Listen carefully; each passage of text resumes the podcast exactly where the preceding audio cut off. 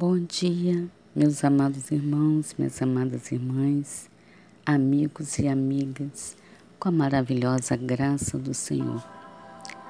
Partilhando bênçãos é a meditação que iremos fazer nesta manhã, que está no, no cenáculo, que compartilho com vocês. O texto bíblico que iremos ler é a primeira carta aos Coríntios, capítulo 9, que tem o título A Liberdade e os Direitos do Apóstolo Paulo. E os versículos indicados nessa meditação é de 19 a 23. Paulo diz: Porque sendo livre de todos, fiz-me escravo de todos, a fim de ganhar o maior número possível procedi para com os judeus como judeu, a fim de ganhar os judeus para os que vivem sob o regime da lei, como se eu mesmo assim vivesse, para ganhar os que vivem debaixo da lei, embora não esteja eu debaixo da lei. Aos sem lei, como se eu mesmo fosse, não estando sem lei para com Deus, mas debaixo da lei de Cristo para ganhar os que vivem fora do regime da lei. Fiz-me fraco para com os fracos, com o fim de ganhar os fracos. Fiz-me tudo para com todos, com o fim de, por todos os modos, salvar alguns. Tudo faço por causa do Evangelho, aleluia, com o fim de me tornar cooperador com ele. Amém. Palavras do Senhor. A história de hoje que compartilho com vocês é de Linda Chandra, da Indonésia, que ela começa assim. Eu comecei a visitar uma jovem que morava em uma parte pobre e degradada da cidade. Ela estava doente e de cama havia dias e não tinha ninguém para cuidar dela. Cada vez que a visitava, ela me pedia para cantar uma música e ler a Bíblia para ela. Em cada visita, ela ouvia em silêncio e nunca falava. Então, um dia, ela sussurrou para mim: Obrigada por me tratar como ser humano. Eu posso sentir o amor de Jesus esta semana. Por favor, peça a Ele que me receba como sua filha.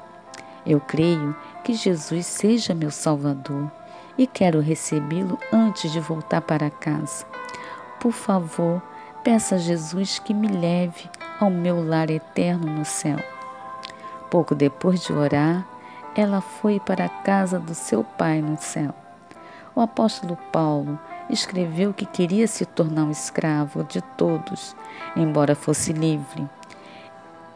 Ele fazia isso por causa do Evangelho e assim partilhava de suas bênçãos. Jesus quer que usemos nosso grande potencial como uma bênção para muitas pessoas, não para o nosso próprio bem, mas para o bem do Evangelho. Aleluia, glória a Deus. Essa palavra nos remete o quanto precisamos esvaziarmos de nós mesmos para enchermos de Cristo, enchermos da palavra do Senhor. Que não façamos nunca acepção de pessoas, que sejamos humildes para ser mentores e vasos de bênçãos para muitas vidas. Que o Senhor possa nos usar, que o Senhor possa caminhar conosco nos fornecendo palavra de sabedoria. Aqui no texto da meditação, a irmã Linda Chandra faz a seguinte oração que possamos fazer juntos. Jesus amado, graças pelas oportunidades para servir a Ti e para demonstrar o Teu amor aos outros. Em Teu nome, amém.